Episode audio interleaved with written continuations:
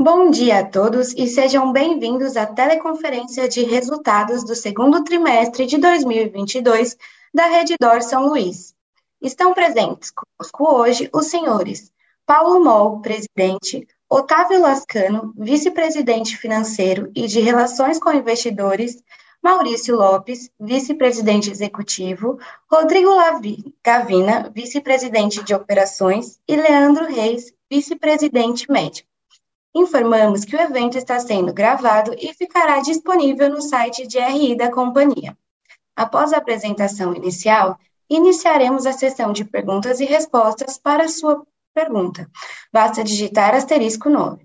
Se a sua pergunta for aceita, após ser anunciado, você ouvirá o comando para digitar asterisco 6 e abrir o seu microfone.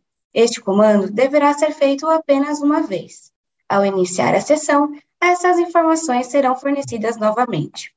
Antes de prosseguir, gostaríamos de esclarecer que eventuais declarações que possam ser feitas durante a teleconferência relativas às perspectivas de negócios da Rede Dor São Luís, projeções, metas operacionais e financeiras constituem-se em crenças e premissas da diretoria, bem como em informações atualmente disponíveis.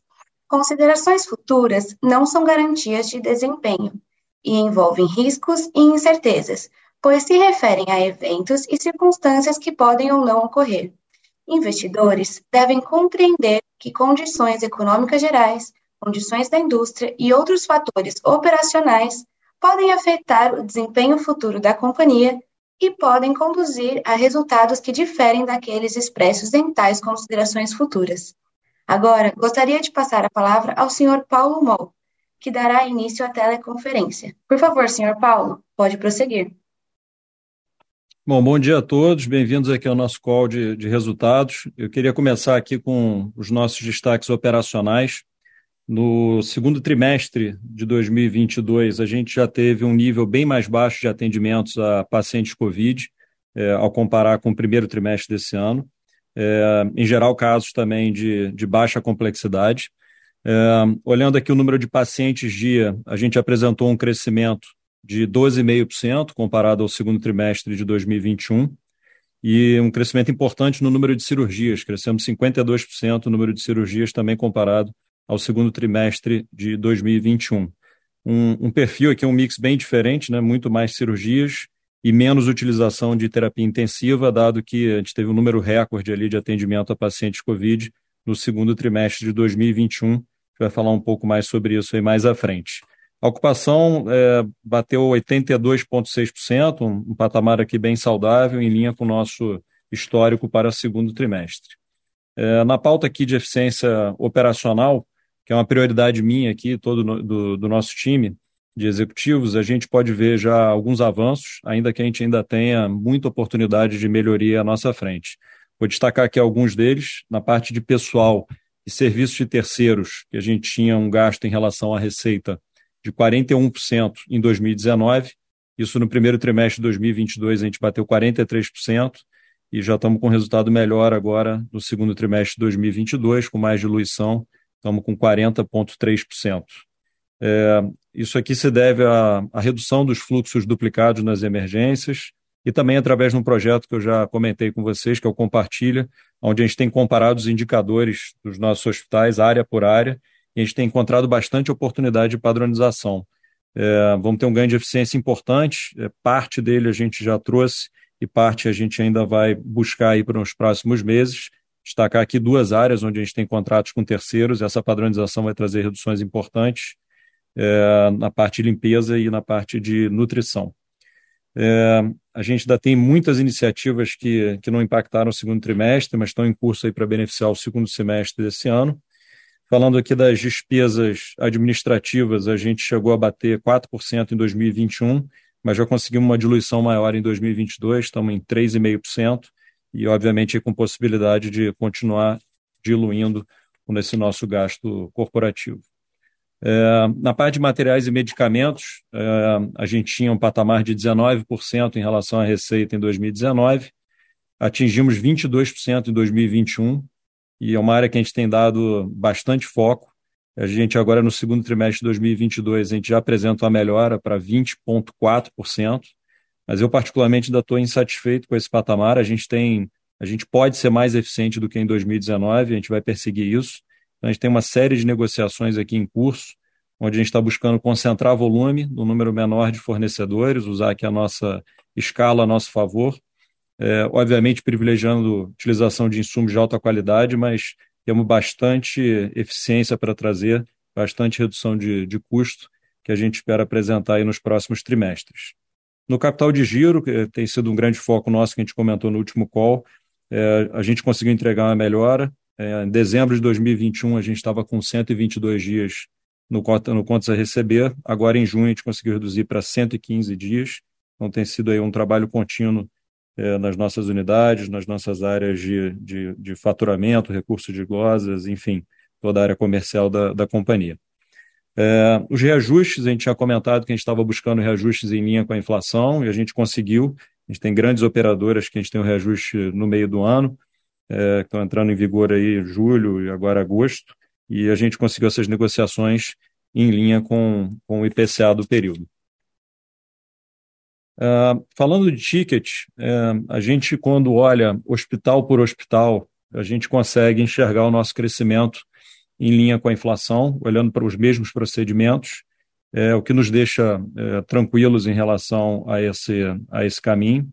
É, mas, quando a gente faz uma comparação no consolidado com 2021, é, a gente não enxerga crescimento, é, isso porque a gente teve um mix muito diferente. Né? Quando a gente cresce 50% no número de cirurgias, a gente está trazendo de volta um grande volume das cirurgias de baixa e média complexidade, que aconteceram num número muito menor no segundo trimestre do ano passado, em especial uma utilização menor de terapia intensiva, dado que a gente teve um número recorde de terapias intensivas no primeiro semestre, de forma geral, no, do ano passado, por conta dos, dos pacientes COVID.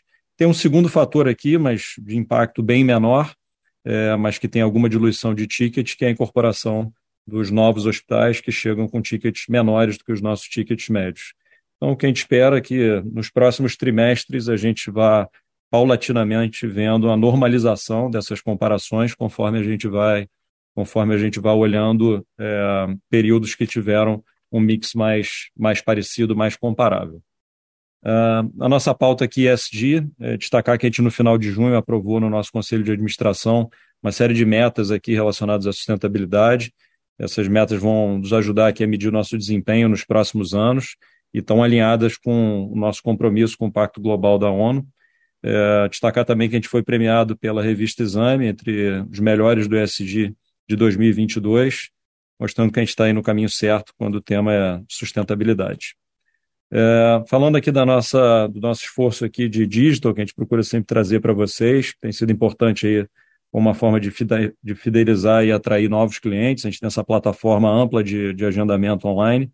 É, nos primeiros seis meses de 2021, a gente teve 13 milhões de sessões na nossa página. A gente conseguiu crescer para 26 milhões, quer dizer, dobramos o volume agora nesses seis primeiros meses de 2022. É, também, para completar essa jornada digital dos pacientes, a gente fez uma aquisição é, de um blog chamado Tua Saúde. Ele é o maior blog da língua portuguesa. É, ele tem 65 milhões de visitas por mês, um número bem impressionante. São mais de 9 mil artigos relacionados à saúde. E a gente vai buscar, obviamente, a integração dessa nossa grande plataforma de, de agendamento com o blog Tua Saúde. Sem dúvida, aí tem oportunidades para a companhia.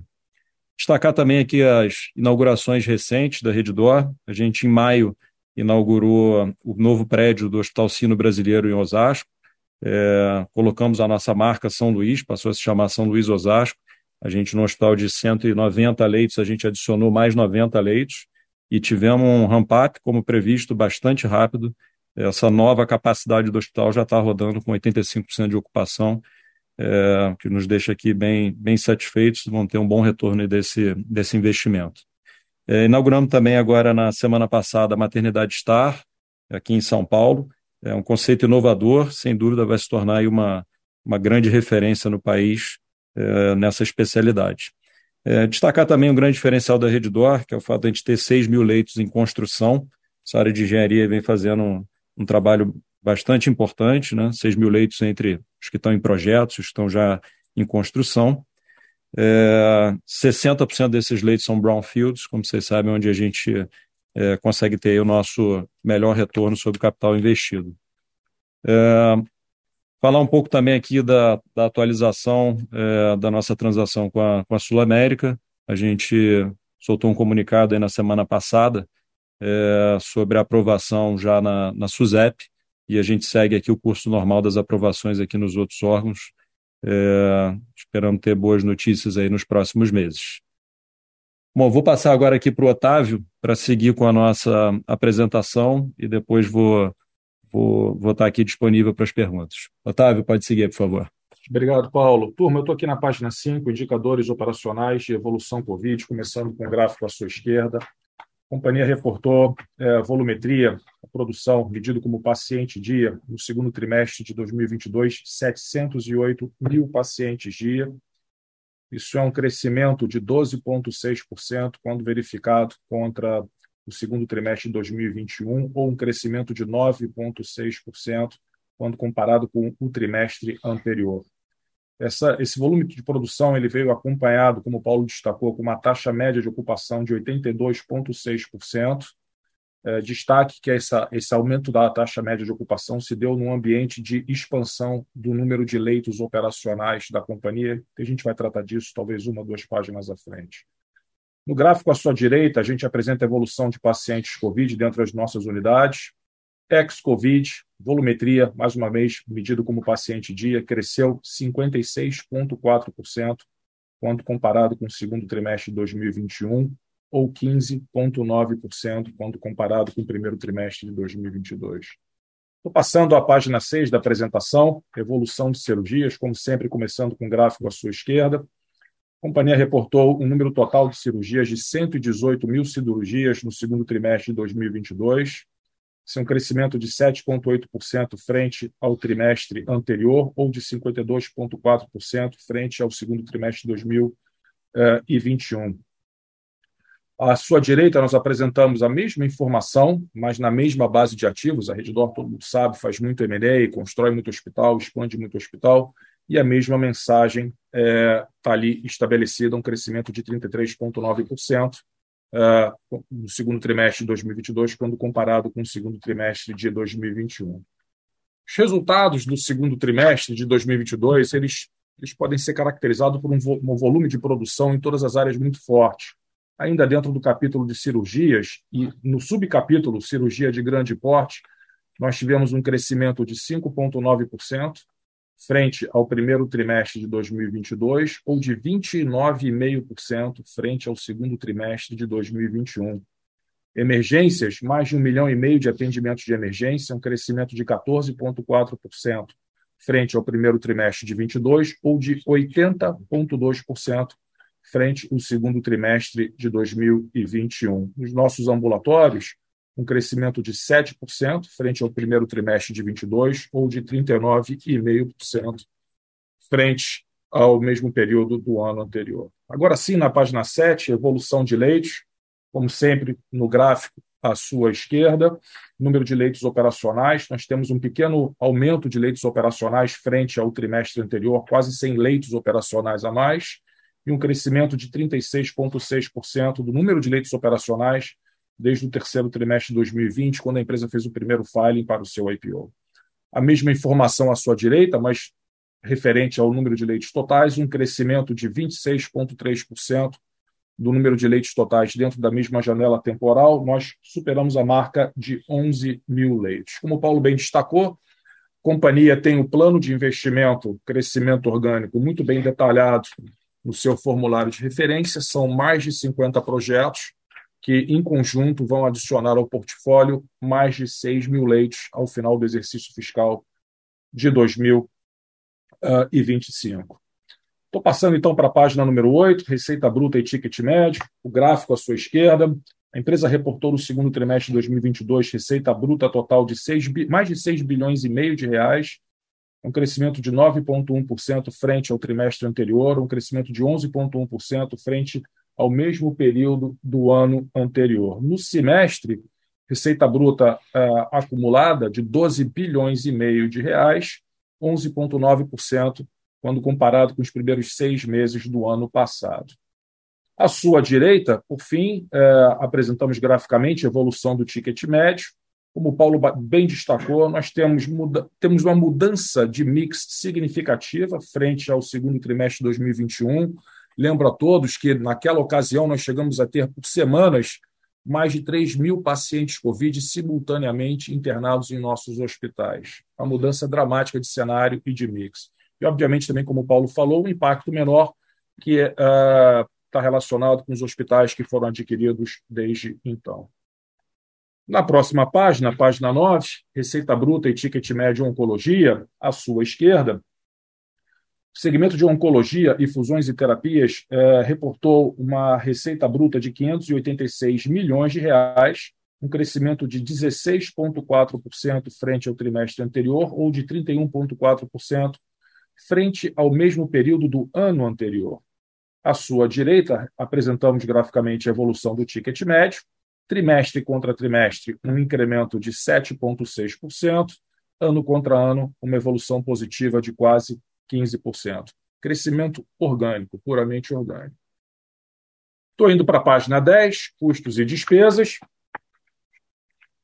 Como o Paulo bem destacou, nós não, não estamos é, satisfeitos é, com os resultados é, mais é, recentes a gente vem trabalhando diuturnamente para trazer a estrutura de custos e despesas da empresa para a posição que nós tínhamos pré-pandemia. Isso acontece na medida que a pandemia se torna algo mais próximo à endemia. A empresa reportou no segundo trimestre de 2022 eh, custos dos serviços prestados de 4,4 bilhões de reais, é um crescimento de 3,5% trimestre contra trimestre, portanto inferior ao crescimento da receita que foi para a mesma janela temporal que foi de 9,1%. Ano contra ano, o custo dos serviços prestados aumentaram 13%. À sua direita, apresentação gráfica da evolução de despesas gerais administrativas. A empresa reportou G&A eh, de 228 milhões de reais no segundo trimestre de 2022, um crescimento de 7,3%, mais uma vez inferior ao crescimento do top line da companhia, e uma queda de 9,8% quando comparado com o mesmo período do ano anterior. Estou passando à página 11, EBITDA uh, e lucro líquido. A empresa reportou um EBITDA ajustado de 1 bi 580 no segundo trimestre de 2022, um EBITDA contábil de 1 bilhão 438 eh, na, na mesmo trimestre, são marcas históricas da companhia, uma margem EBITDA de 24,8%, EBITDA contábil, margem EBITDA ajustado de 27,2%. Chama a atenção de todos que nós, nesse momento de transição do setor, quando ainda se verifica uma sinistralidade muito elevada é, no sistema como um todo, nós aumentamos o provisionamento de gloss em meio ponto percentual, o que significa que as nossas margens na mesma base seria ligeiramente superior à margem uh, aqui apresentada. No semestre, a empresa tem uh, um EBITDA ajustado acumulado de 2 bilhões 897, um EBITDA contábil acumulado de 2 bi 579. À sua direita, apresentamos graficamente a evolução do lucro líquido da empresa. A empresa reportou para o período de seis meses uh, um lucro líquido de 584 milhões de reais, é uma redução de 33,7%. Por óbvio, está relacionado ao aumento de taxa de juros e o impacto que isso tem na linha de despesas financeiras líquida da companhia. Estou passando então à frente para a página 12, fluxo de caixa gerencial. vou direto para a informação à sua direita. A empresa vem trabalhando bem o seu ciclo de conversão em caixa. Paulo falou aqui da redução do número de dias de recebíveis na rua. Acho que com a passagem do tempo e as melhorias todas é, que nós estamos impondo à empresa, na medida que a sinistralidade volta à normalidade no sistema como um todo, melhorias sequenciais que são esperadas são possíveis. Da mesma maneira, nós trabalhamos bem prazo médio de estoque, caiu de 55 dias para 49, e uma estabilidade no prazo médio uh, de compras. Quase no final da apresentação, estou na página 13, endividamento. A empresa reportou uh, uma dívida bruta de 29 bilhões de reais em 30 de junho, um custo médio de dívida bruta de CDI mais 0,5% ao ano, um prazo médio ligeiramente inferior a seis anos, 21% da dívida da empresa foi contratada em dólares, mas para que não reste dúvida, essa empresa não tem tolerância nenhuma com variação cambial, então sempre que nós nos alavancamos via alguma linha de crédito denominada em uma moeda que não seja real, nós imediatamente swapamos porta a porta principal e juros para a CDI. É, reportamos também uma posição de caixa uh, de, superior a 14 bilhões de reais, uma dívida líquida de 14,8 bilhões de reais. No centro da página, vocês podem verificar uma evolução favorável, não só no prazo médio do endividamento da empresa, mas também na administração do custo de capital de terceiro. E, por fim, à sua direita, a posição de caixa e o cronograma de amortização de dívida. O saldo de caixa é, nos permitiria, provavelmente, amortizar todo o principal a vencer até 2027, talvez alguma parte de 2028. Bom, eu encerro aqui a apresentação de resultados. Obviamente, será um prazer receber as perguntas de todos vocês. Obrigado. Obrigado. Iniciaremos agora a sessão de perguntas e respostas. Os participantes via telefone, para fazer uma pergunta, basta digitar asterisco 9. Se a sua pergunta for aceita, após ser anunciado, você ouvirá um comando para digitar asterisco 6 para abrir o seu microfone. Este comando deverá ser feito apenas uma vez. As perguntas em inglês serão recebidas exclusivamente via texto. A nossa primeira pergunta vem do senhor Vinícius Figueiredo, do Itaú BBA. Por favor, senhor Vinícius, pode prosseguir. Bom dia, pessoal. Obrigado por pegar a minha pergunta. O primeiro tópico que eu queria abordar com vocês é em relação a tickets. É, queria tentar quebrar um pouco a, a composição desse ticket é, flatish quando a gente compara tri contra tri, é, tentando ponderar aqui a complexidade dos procedimentos, é, o impacto também de aquisições, naturalmente. É, qual, qual, que seria, dentro desses fatores, assim, o principal detrator do ticket nesse, nesse TRI? E quando a gente imagina as negociações com essas fontes pagadoras que vocês mencionaram durante o call, sendo feitos em linha com, com o IPCA, isso já deve causar uma aceleração forte no terceiro TRI. É, e aí o segundo tópico, se eu, se eu puder, é, seria em relação a, a menor custo de, e despesa de pessoal. Estou é, tentando entender aqui qual que é o, o impacto aqui da alavancagem operacional, né, dado que teve um trimestre muito forte em volume, e quanto vocês já conseguiram mostrar em, em revisão de quadro, né, readequando o quadro depois da pandemia. Obrigado. Bom, obrigado pela sua pergunta. É, com relação a tickets, nós tivemos uma mudança muito grande no mix é, de pacientes e complexidade dentro dos nossos hospitais. É, nós tivemos paciente dia UTI é, no segundo trimestre de 2022 superior ao mesmo indicador é, quando reportado para o segundo trimestre de 2021. Então, um crescimento nominal do número de diárias faturadas em UTI.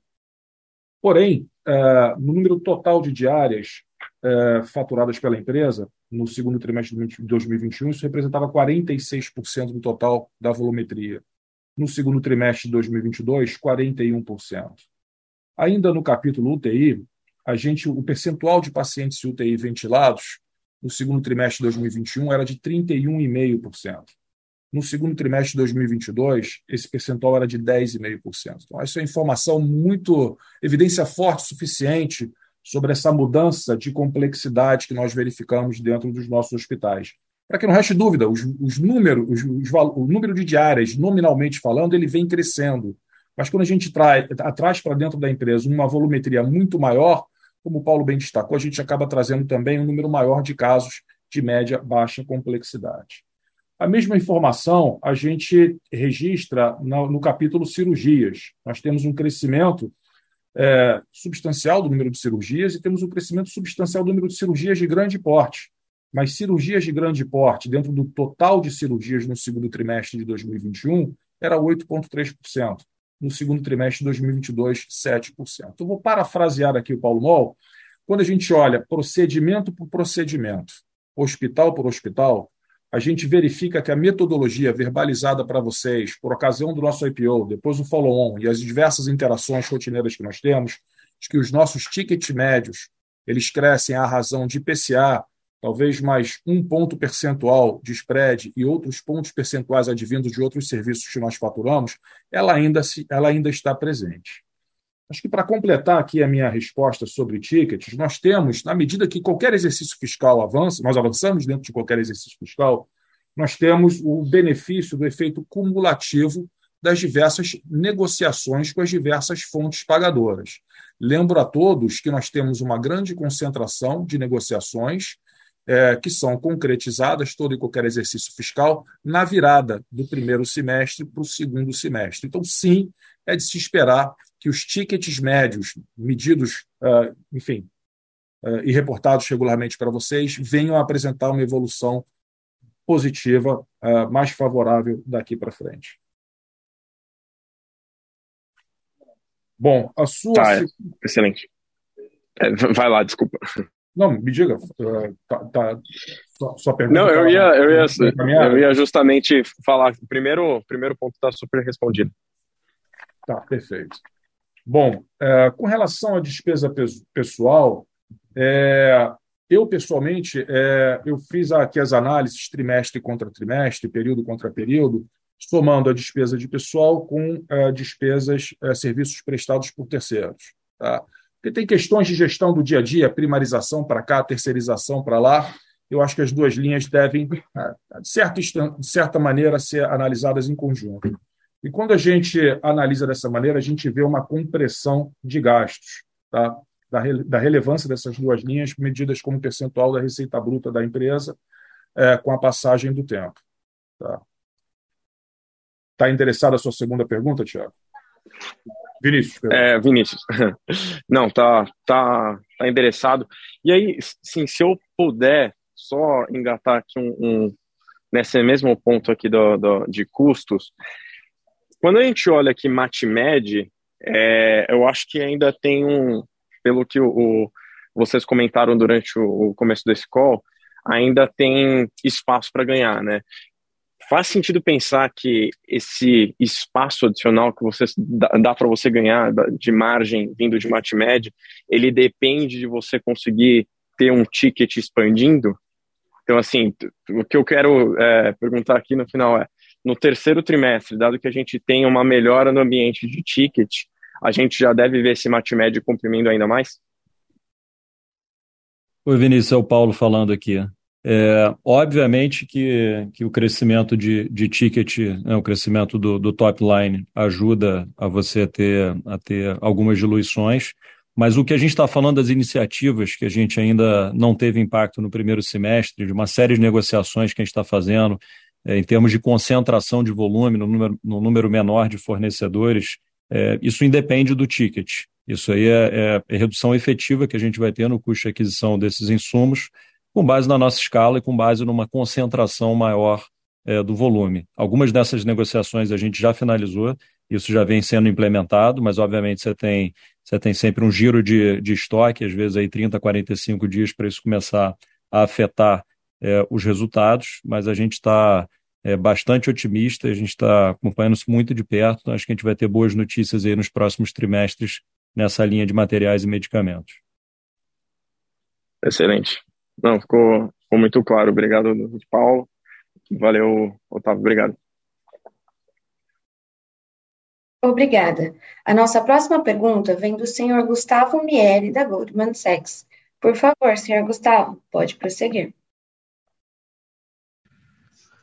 Bom dia, Paulo, Otávio, demais executivos. Obrigado pela apresentação.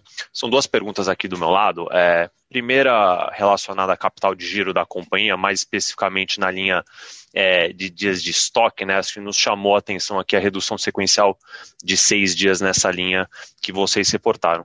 Eu queria entender basicamente se tem, primeiro, algum efeito é, sazonal nessa performance, e segundo, principalmente, né, se tem alguma mudança de política aqui em relação à gestão de estoque de segurança da companhia é, em relação ao que a gente estava vendo nos últimos trimestres. Né?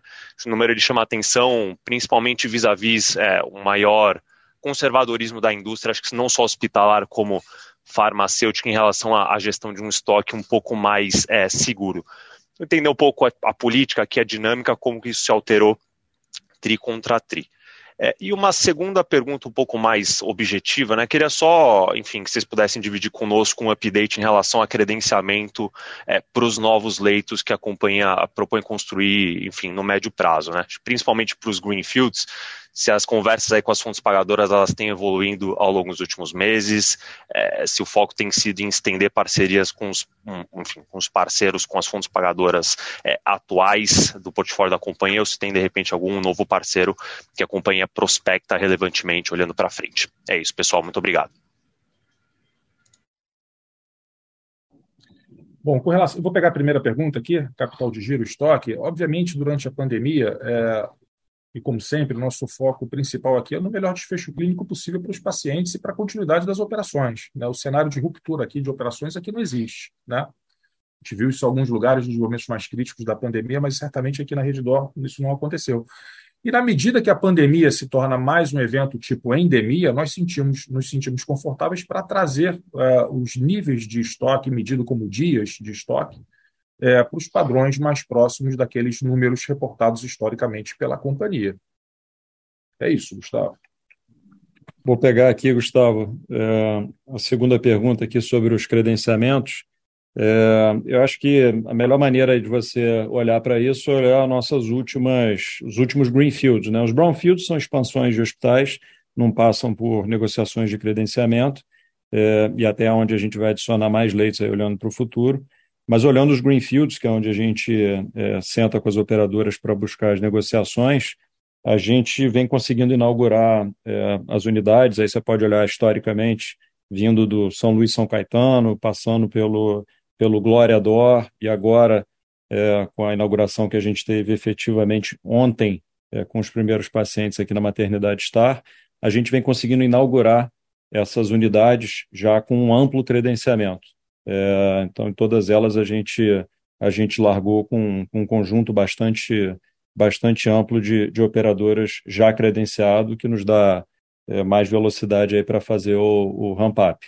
É, os futuros greenfields vão ser negociados à época, né? não existe uma negociação é, com tanta antecedência assim, mais próximo da, das inaugurações a gente vai engajar nas conversas. Agora, a gente escolheu é, os locais para os nossos greenfields áreas que a gente entende que tem uma carência muito grande de leitos, ou pelo menos de leitos é, de qualidade, com o tipo de posicionamento que a gente vai colocar. Então, Campinas, Guarulhos, Alphaville, é, falando aqui dos nossos maiores é, greenfields, eles têm essas características, então por isso a gente está é, bastante positiva e bastante otimista com, com os credenciamentos dessas unidades. Perfeito, tá claro. Paulo, Otávio, obrigado pelas respostas. A nossa próxima pergunta vem do senhor Samuel Alves, do BTG Pactual. Por favor, senhor Samuel, pode prosseguir. Bom dia, Paulo, Otávio, Maurício. Oi, acho que tinha cortado meu áudio aqui. Bom dia, Paulo, é, o Otávio, os demais diretores, bom dia a todos. É, são duas perguntas aqui do nosso lado. É, a primeira é sobre a performance de margens em julho. É, na ocasião do call né, do, do, trimestre passado, né, vocês passaram uma cor interessante né, de custo de MATMED é, e despesas é, administrativas com relação à receita para abril, né? É, queria saber se vocês teriam esses números para compartilhar com a gente agora com relação a julho. E uma segunda pergunta é, é sobre crescimento orgânico, né, ou semi-store sales, né.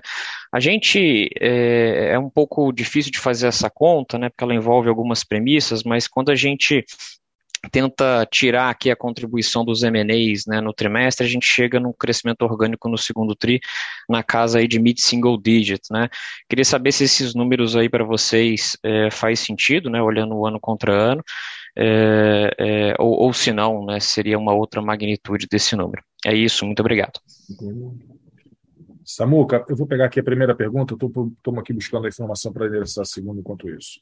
Cara, a gente não vai dar guidance sobre julho, é, o que eu posso dizer é que a mesma dinâmica né, de mercado, né, volumetria muito, muito alavancada, os hospitais estão cheios, que essa mesma dinâmica de mercado se faz presente até o presente momento mas a gente não tem é, nenhum guidance para passar com relação ao mês de julho é, para vocês nesse momento. É, você pode repetir a sua segunda pergunta, por favor, Salom? A segunda é com relação ao crescimento orgânico da companhia no ano contra ano, é, no segundo trimestre. Se vocês é, teriam esse número para compartilhar com a gente, se um mid-single digit ano contra ano faz sentido. Samuca, o que a gente está verificando é uma volumetria parecida, mas com nível de complexidade mais elevado. É isso que a gente está verificando sem store sales. Perfeito, obrigado. A nossa próxima pergunta vem do senhor Joseph Giorgiano, do JP Morgan. Por favor, senhor Joseph, pode prosseguir. Olá, bom dia a todos, bom dia Paulo, Otávio, obrigado pela minha pergunta. É, são duas, na verdade. A primeira, olhando um pouco para a estratégia de Brownfield, é, me parece que o ramp-up tem sido muito mais rápido é, do que a gente imaginava. Então, eu queria até entender um pouco como é que vocês têm visto é, a complexidade marginal, né? Porque entendo que vocês estão endereçando hospitais que estão, entre aspas, estourados já. Então, eu queria entender se a complexidade incremental ela vem é, em níveis parecidos ao que você tem no legado. E a segunda pergunta, e acho que a gente fala muito pouco disso, é toda essa estratégia ambulatorial da companhia. Né? Então, de um lado, a gente tem algo mais tangível, que vocês é, até reportam para a gente, que é, é, o lado de oncologia, que tem do super bem, mas a gente tem é, duas verticais que a gente fala menos, tá? a de diagnóstico e a, principalmente essas torres de consultórios que vocês colocam é, do lado dos hospitais. Então, eu queria entender hoje como é que vocês estão trabalhando o credenciamento disso e como talvez a, a Sul América pode mudar é, ou acelerar é, essa estratégia. E aí, por último, se vocês têm algum update aí de CAD, estimativa é, de time é, para a conclusão, dado que no âmbito de SUSEP já foi aprovado. Obrigado. Oi, Joe, tudo bem?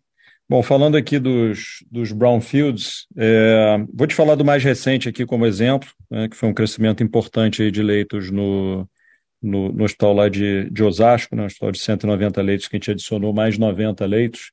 É, a gente não viu uma, uma, uma diluição de ticket ou de complexidade nesse hospital. Então, a gente conseguiu é, efetivamente ter um, ter um crescimento importante com todos os os ganhos de alavancagem operacional. Né? Você sabe que um hospital, um hospital que roda, por hipótese, com seis funcionários por leito, quando você adiciona leitos, é, você contrata três funcionários por leito, então você tem uma alavancagem operacional importante, é, e essa é a razão da gente ter é, retornos melhores aí é, nos brownfields até do que dos, nos greenfields ou nos M&As. Obviamente, os, os greenfields e M&As vão trazer as oportunidades para os futuros é, brownfields, depois que esses hospitais já amadurecerem esse conjunto inicial de, de leitos, mas realmente a estratégia de, de, de crescimento por brownfield sempre foi uma estratégia é, que é prioritária aqui dentro da companhia pelos retornos que ela oferece e uma execução é, mais simples e de, de, de baixo risco. É, falando aqui da, da parte da. Você perguntou a segunda segunda parte do teu questionamento, que é a, a, parte ambulatorial, diagnóstico, a gente vem é, é, procurando investir, oferecendo, à medida, da, à medida que a gente tenha o espaço físico para isso também, é, estruturas melhores para o atendimento desses pacientes é, que procuram nossas unidades, não só para emergência, é, ou obviamente usam a área diagnóstica por estarem internados, mas também o paciente é, externo na parte diagnóstica. vários hospitais a gente conseguiu ter áreas é, dedicadas a esse paciente, para que a gente tenha um fluxo que não se misture com o fluxo da, da emergência e possa oferecer uma experiência melhor para esse, é, para esse paciente. Portanto, a nossa estratégia de crescimento diagnóstico tem sido muito é, orgânica, é, oferecendo esse tipo de, de experiência para o cliente. É, na parte de, de, de atendimento de, de consultas, especialidades, o que a gente procura é ter uma, uma jornada completa aqui do paciente, né, onde a gente possa é, efetivamente ter um olhar para esse paciente que eventualmente procurou a nossa emergência ou tem depois a necessidade de algum outro procedimento, que a gente tenha a continuidade no atendimento dele. Isso, obviamente, traz traz benefícios para o paciente, para que ele não, não se perca dentro de uma rede credenciada tão ampla. Então, a gente que conhece aqui já o paciente, que já tem contato com ele, poder é, ter uma visão de coordenação do, do, do, cuidado dele de ponta a ponta, é, tem sido muito positiva. É, a gente tem um conjunto de, de credenciamentos bastante amplo aqui com as operadoras, que nos permite ter essa continuidade do atendimento. Eu acho que é a maneira que a gente traz aqui mais sustentabilidade, inclusive, para o setor, né? na medida que a gente consegue é, atuar é, no momento certo, a gente consegue atuar com prevenção, enfim, é, tendo aqui um conjunto de médicos de diversas especialidades, tendo um olhar completo para esses pacientes. É, na questão, acho que o último ponto se abordou na questão de CAD é, e dos outros órgãos aí reguladores, é, eu diria que está dentro de um curso normal, dentro do esperado. Preferiria aqui não dar uma, uma previsão aqui de, de, é, de, de, prazos, mas eu, eu te diria que está dentro é, de, uma, de uma estimativa normal para uma transação é, para uma transação desse tamanho. A gente está aqui bem positivo que mais alguns meses a gente vai ter as aprovações. Perfeito, muito obrigado, Paulo. A nossa próxima pergunta vem do senhor Fred Mendes, do Bank of America. Por favor, senhor Fred, pode prosseguir. É, Bom dia a todos, obrigado pelo call. É, na realidade, é só mais uma aqui, é só uma pergunta. É, em relação à dinâmica do, da, da, da, tabela de preço das adquiridas, né? Ver se faz sentido aqui essa tese. Enfim, quando vocês, vocês compram uma empresa, imagina um hospital, vocês colocam, fazem melhorias ali operacionais de qualidade é, e depois, eventualmente, tem um reajuste na tabela de preço, né? Imagino. É, queria entender mais ou menos é, qual o prazo que eventualmente demora essa, é, essas, essas melhorias de qualidade e eventualmente se tem, uma, se tem de fato uma mudança na tabela de preço, o que, que dá para falar sobre isso, enfim, prazo que demora, seria ótimo, pessoal, obrigado. Legal, Fred. É, bom, como você pode imaginar, tem perfis muito diferentes de hospitais que, que, a, gente, que a gente adquiriu. Tem hospitais que já que tem até tickets mais altos do que a média que a gente tem aqui na, na, na companhia. Mas o que eu posso dizer é que, é, via de regra, a gente não tem é, uma, uma mudança de, de tabela, um reposicionamento completo das tabelas. Isso seria em casos, é, eu diria assim, excepcionais. Obviamente, a gente busca ter é, toda a eficiência dentro dos processos. É, a gente fala bastante aqui das, das dificuldades né, que muitas vezes esses hospitais têm é, na gestão da, da, da, parte de compras, da gestão também dos seus controles dos seus processos de faturamento, muitas vezes tem contas perdidas, contas mal faturadas. É, isso é um processo que eu diria que na parte de compras ele é mais rápido, em até três meses a gente tem essa integração. É, a gente também, eu diria que num, num prazo de até seis meses, a gente consegue ter uma integração com as nossas áreas corporativas, CSC, para a gente ter essa diluição de custos. E os processos dentro do, do hospital, é, isso pode demorar aí entre seis meses e um ano, eu diria que mesmo um ano depois da aquisição, a gente continua tendo oportunidades de, de melhorias, de revisão de, de, de processos que impactam positivamente esses, esses hospitais. Como a gente fez uma, uma quantidade de aquisições muito grande simultaneamente, né? e a gente tem, obviamente, um, um, nossos, nossos times de integração aqui, que a gente é, conseguiu paralelizar bastante coisa, mas obviamente que a gente não atuou é, simultaneamente com o mesmo foco nesses 17 hospitais. Então, a gente está é, a gente está satisfeito com o que a gente vem conseguindo entregar de melhorias dentro desses hospitais, mas tem alguns deles que só vão atingir as margens ali que a gente que a gente entende que sejam patamares saudáveis de margens em 2023. Então, tem sido a melhora contínua, trimestre a trimestre, é, e tivemos, obviamente, uma, uma priorização que a gente teve que fazer pelo, pela quantidade é, bastante grande que a gente teve de aquisições simultâneas. Não, é perfeito, Paulo, super claro, obrigado. É, é, acho que era exatamente mais para entender mesmo se eventualmente você teria espaço para ter uma revisão maior em ticket, né? Isso poderia eventualmente ajudar o seu, o seu, o seu ticket no olhando no ano contra ano, né? Dado teve alguma concentração no final do ano passado, mas acho que pelo que você falou, o ajuste foi muito mais na parte de custos do que na parte de, de preço, né? É. Eu diria que no ticket o maior impacto que a gente tem não é uma revisão de tabela. Na verdade, é, aí sem generalizar, né, porque a gente adquire hospitais de perfis é, distintos, né?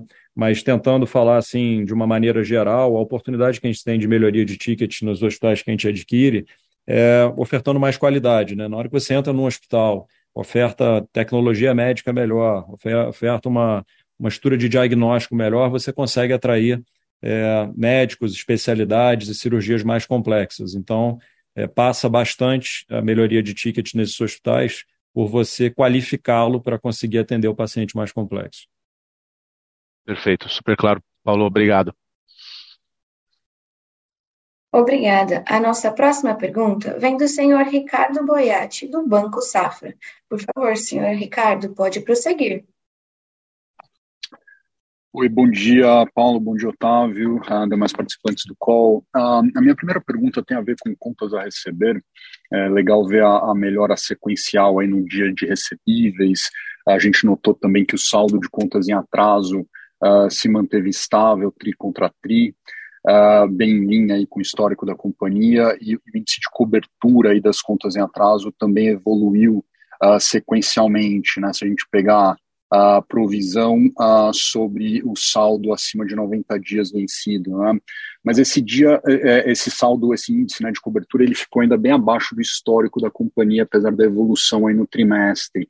A minha pergunta aqui é se a, a, a companhia vê uma expectativa desse indicador melhorar, né, à medida que a sinistralidade do sistema como um todo também evolua, uh, se esse é um índice que deveria evoluir positivamente, uh, uh, naturalmente, aí com essa, com essa melhora de perspectiva, ou se eventualmente pode haver necessidade de algum provisionamento adicional aqui para contas a receber. Né? essa é a primeira pergunta. E, e, a segunda pergunta com relação à oportunidade de aquisições, né? É, e aí na, na, nas três, em três verticais aí na, no, core, né, de hospitais, uh, se a companhia uh, continua vendo boas oportunidades aí para seguir entregando, né, aqueles mil leitos aproximadamente por ano, né, na, na vertical principal aí de hospitais, uh, e nas verticais de oncologia e diagnósticos, uh, se tem oportunidades interessantes aí surgindo também para acelerar mais ainda o crescimento nessas verticais através de, de potenciais aquisições. Do meu lado é isso aí, pessoal. Obrigado. Ricardo, eu vou começar aqui com a, com a segunda parte da tua, da tua pergunta sobre, a, sobre as aquisições. A gente continua aqui com um time de M&A bastante ativo, buscando aí oportunidades, é, principalmente em hospitais, é, onde a gente entende que é, que a gente tem é, no, no, lado de M&A mais valor para ser criado. Quando a gente olha para diagnóstico, quando a gente olha para oncologia, começando pela oncologia, a gente gosta bastante da estratégia orgânica que a gente vem, que a gente vem adotando. É, então, nos parece ser uma estratégia que tem funcionado. É, a gente muitas vezes adquire hospitais ou, ou constrói hospitais é, que a gente passa a ofertar ali um centro de câncer numa região que antes não era assistida. É, atraímos mais médicos, tentamos atrair as melhores referências da, das regiões, e essa estratégia tem funcionado bem com, e com retorno sobre o, sobre o investimento é, melhor do que se a gente estivesse crescendo é, via aquisições nessa área. Na parte de diagnóstico, a gente tem olhado, mas bastante seletivamente. É, então, a gente está aberto, obviamente, se for um ativo se for um ativo interessante, mas também temos, temos tido aqui um crescimento, uma prioridade é, no crescimento orgânico que eu comentei agora há pouco, com essas áreas de diagnóstico voltadas ao paciente externo, que a gente estruturou dentro dos, dentro dos, nossos, dos nossos hospitais. Vou passar agora aqui para o Otávio para complementar com a primeira parte da pergunta aí sobre o, sobre o quanto você receber. Boiati, nós entendemos que os índices de cobertura da companhia eles tendem a melhorar com a passagem do tempo. Você viu que nesse momento de transição, é, quando o sistema como um todo tem um nível de sinistralidade mais elevado, nós inclusive reforçamos aqui o provisionamento para a glosa. E dentro da mecânica, rotina de faturamento, cancelamentos, provisionamento, nós temos a opinião muito forte de que os nossos índices de cobertura hoje estabelecidos eles são absolutamente conservadores para a gente tocar o nosso negócio à frente. Tá? Tá bom, Otávio, muito obrigado. Obrigado, Paulo.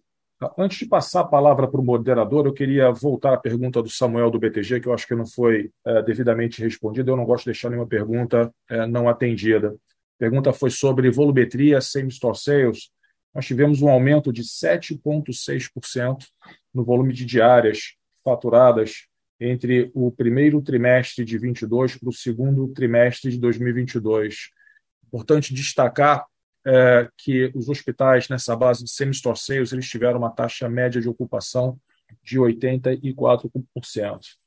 a comparação com o segundo trimestre de 2021 ela fica prejudicada, porque lá no segundo trimestre de 2021 era aquele quadro, mais uma vez, mais de 3 mil pacientes Covid simultaneamente dentro dos nossos hospitais por semanas, e naquela ocasião 31% do paciente dia era relacionado com Covid. É, no segundo trimestre de 2022, apenas 4% dos, dos pacientes dia eram relacionados com Covid. Mas ainda assim, uma estabilidade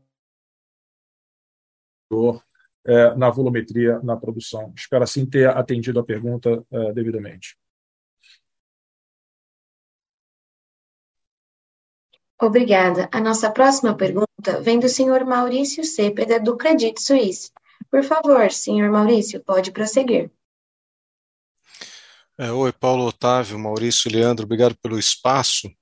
É, eu voltar um pouco na questão do ticket versus ocupação, né? Eu, eu sei que o Otávio respondeu bastante em relação ao ano passado, mas em relação ao quarter anterior, ao primeiro quarter, né, é, eu queria entender se essa ocupação de menor ticket ela pode ter alguma relação com maior inter, mais internação clínica, uh, ou se houve aumento de permanência em leito, né, para o mesmo número de cirurgias. Aparentemente sim, né, pelo número de diárias por, por cirurgia. E se eh, em qualquer uma dessas circunstâncias, né, seja por um aumento de permanência, internação clínica ou mesmo um número de pacientes maior, possa estar havendo alguma pressão em, em, relação às fontes pagadoras de por utilização que possa prejudicar futuramente, agora ou futuramente, os aumentos de ticket. Essa é, é, é a minha primeira pergunta. É, e a segunda, em relação a pessoal, né, a gente vê que realmente tanto o pessoal, é, o pessoal foi um ganho importante, até em termos absolutos. Se isso parece um nível sustentável, se tem é, relação com sinergias ainda de integradas ou alguma otimização de operações. E na parte de serviços de terceiros, a gente vê que até em relação à receita líquida aumentou um pouquinho. Se isso tem a ver mais com os honorários médicos ou se tem a ver com a linha, como eu estava falando, né, primarizar, terceirizar, se acabou acabou sendo uma terceirização é, maior é, de serviços terceiros. Obrigado. Eu, vou começar aqui, Cepeda, é, comentando, depois o, o Otávio, se, se precisar, adiciona. Mas a, a, gente vem nas nossas interações aqui com as operadoras, né, no, acho que no centro aqui da tua pergunta, a gente vem mostrando nos nossos hospitais, é, na verdade, uma redução dos tempos de permanência. É, e mesmo comparando aos nossos períodos é, pré-pandemia. Né? Em relação à pandemia, é uma redução grande, porque você, você lembra que os pacientes Covid tinham uma permanência longa, isso puxava o tempo médio de permanência a patamares altos.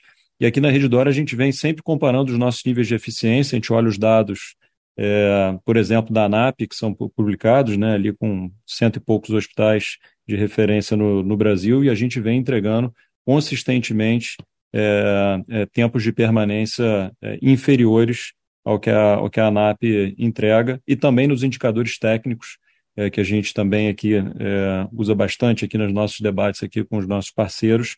É, a gente vem também conseguindo é, índices técnicos aqui, uma série de indicadores que a gente mede que também a gente tem a oportunidade de comparar, tanto na ANAP como também no universo lá do, do, do EpiMed, que mede é, várias terapias intensivas pelo Brasil. Aliás, a gente ficou é, com, com, com, um número recorde de terapias intensivas entre as melhores do Brasil.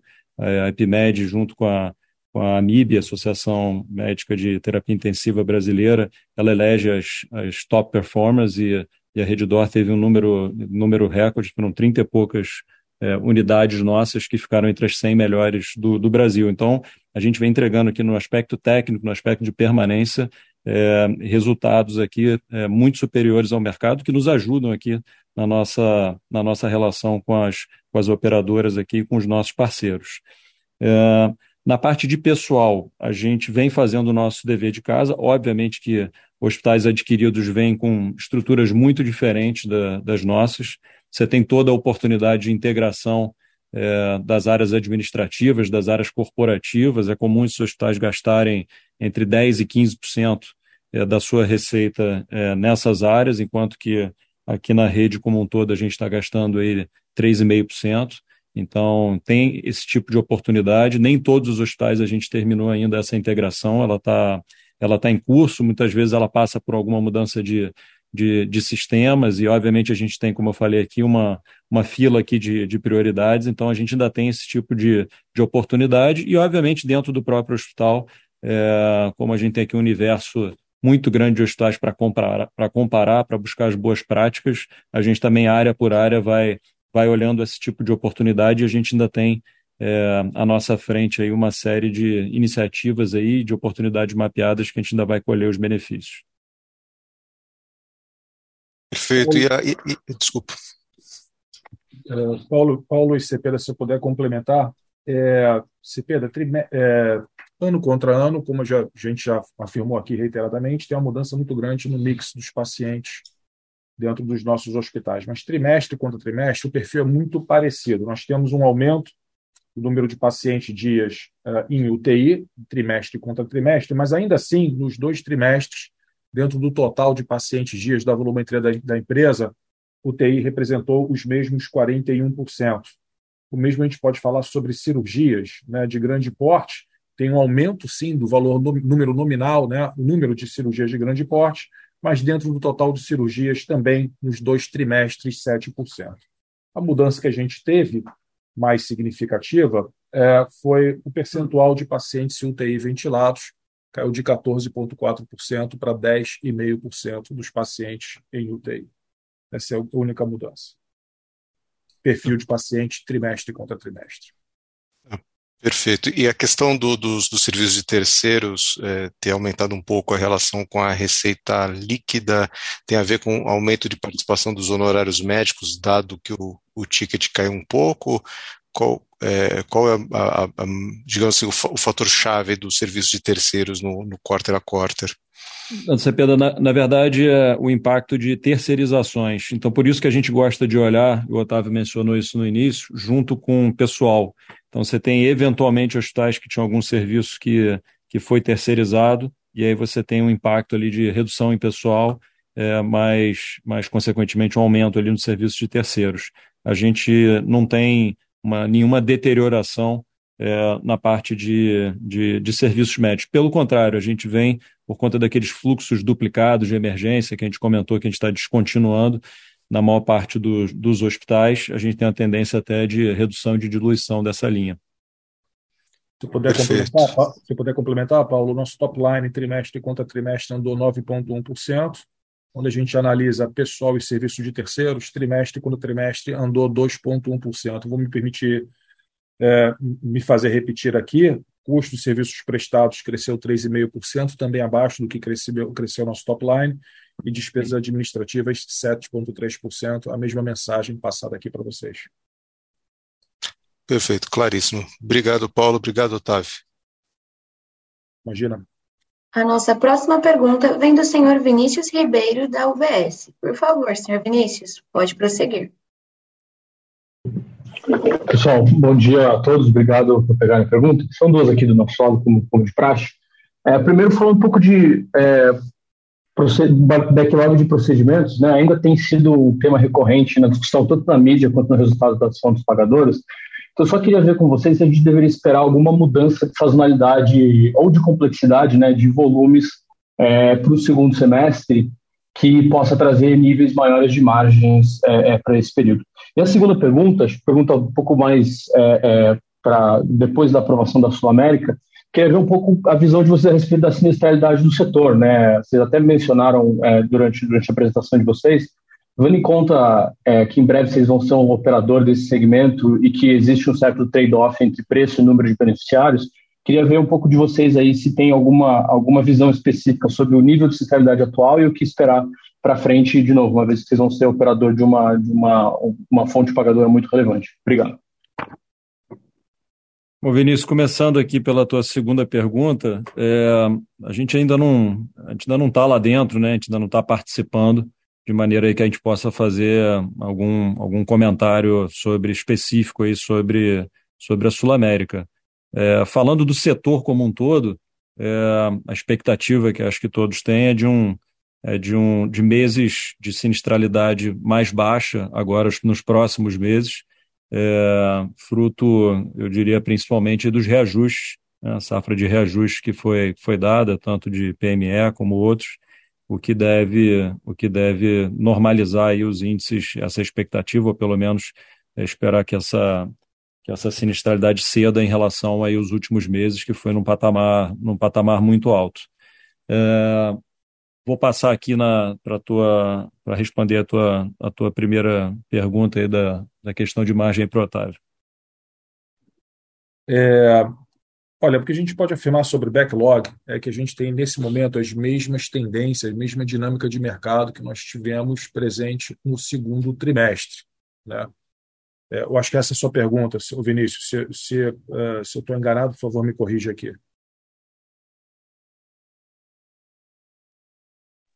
É, é isso, é, Otávio, mas só, só, se eu puder entender um pouquinho melhor, a gente, é, o setor tem uma sazonalidade muito particular, né? Segundo os tris são geralmente mais fortes, esse tri acaba, acaba sendo Sim. também forte, mas um pouco mais fraco. E quando a gente pensa um pouco nessa dinâmica do backlog e também um pouco do, do, do da volumetria que a gente tem visto no resultado das operadoras, né?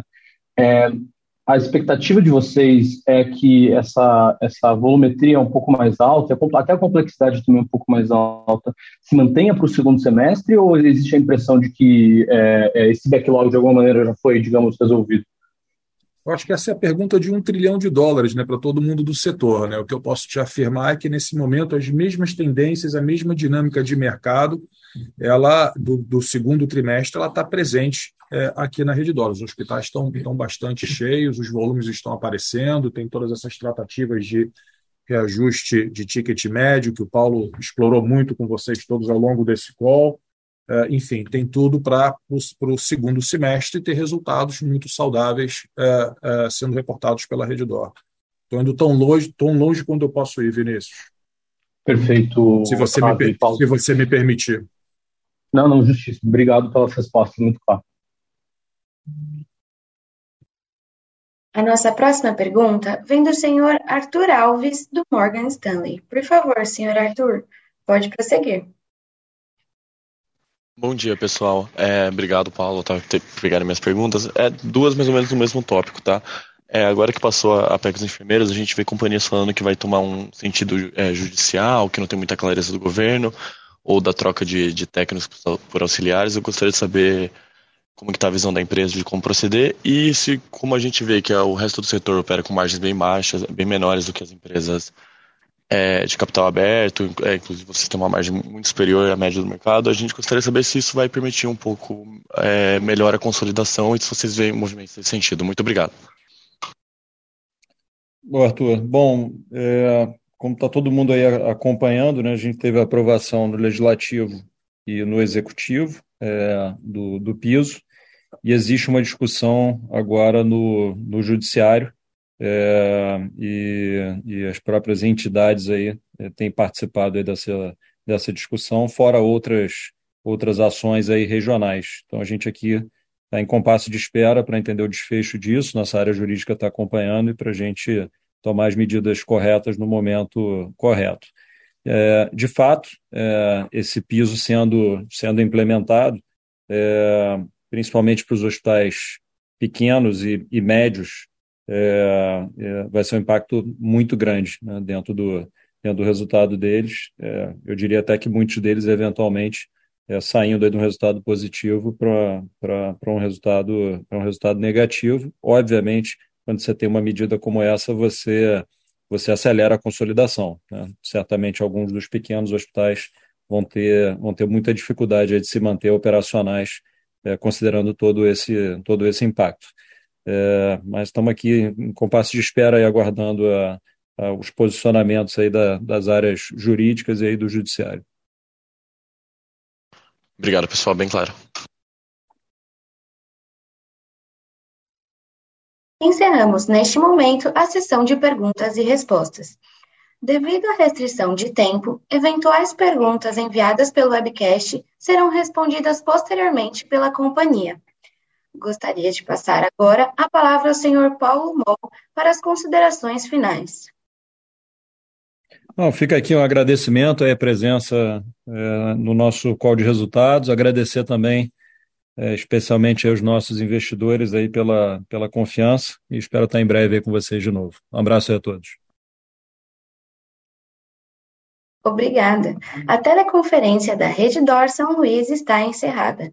Agradecemos a participação de todos e tenham uma boa tarde.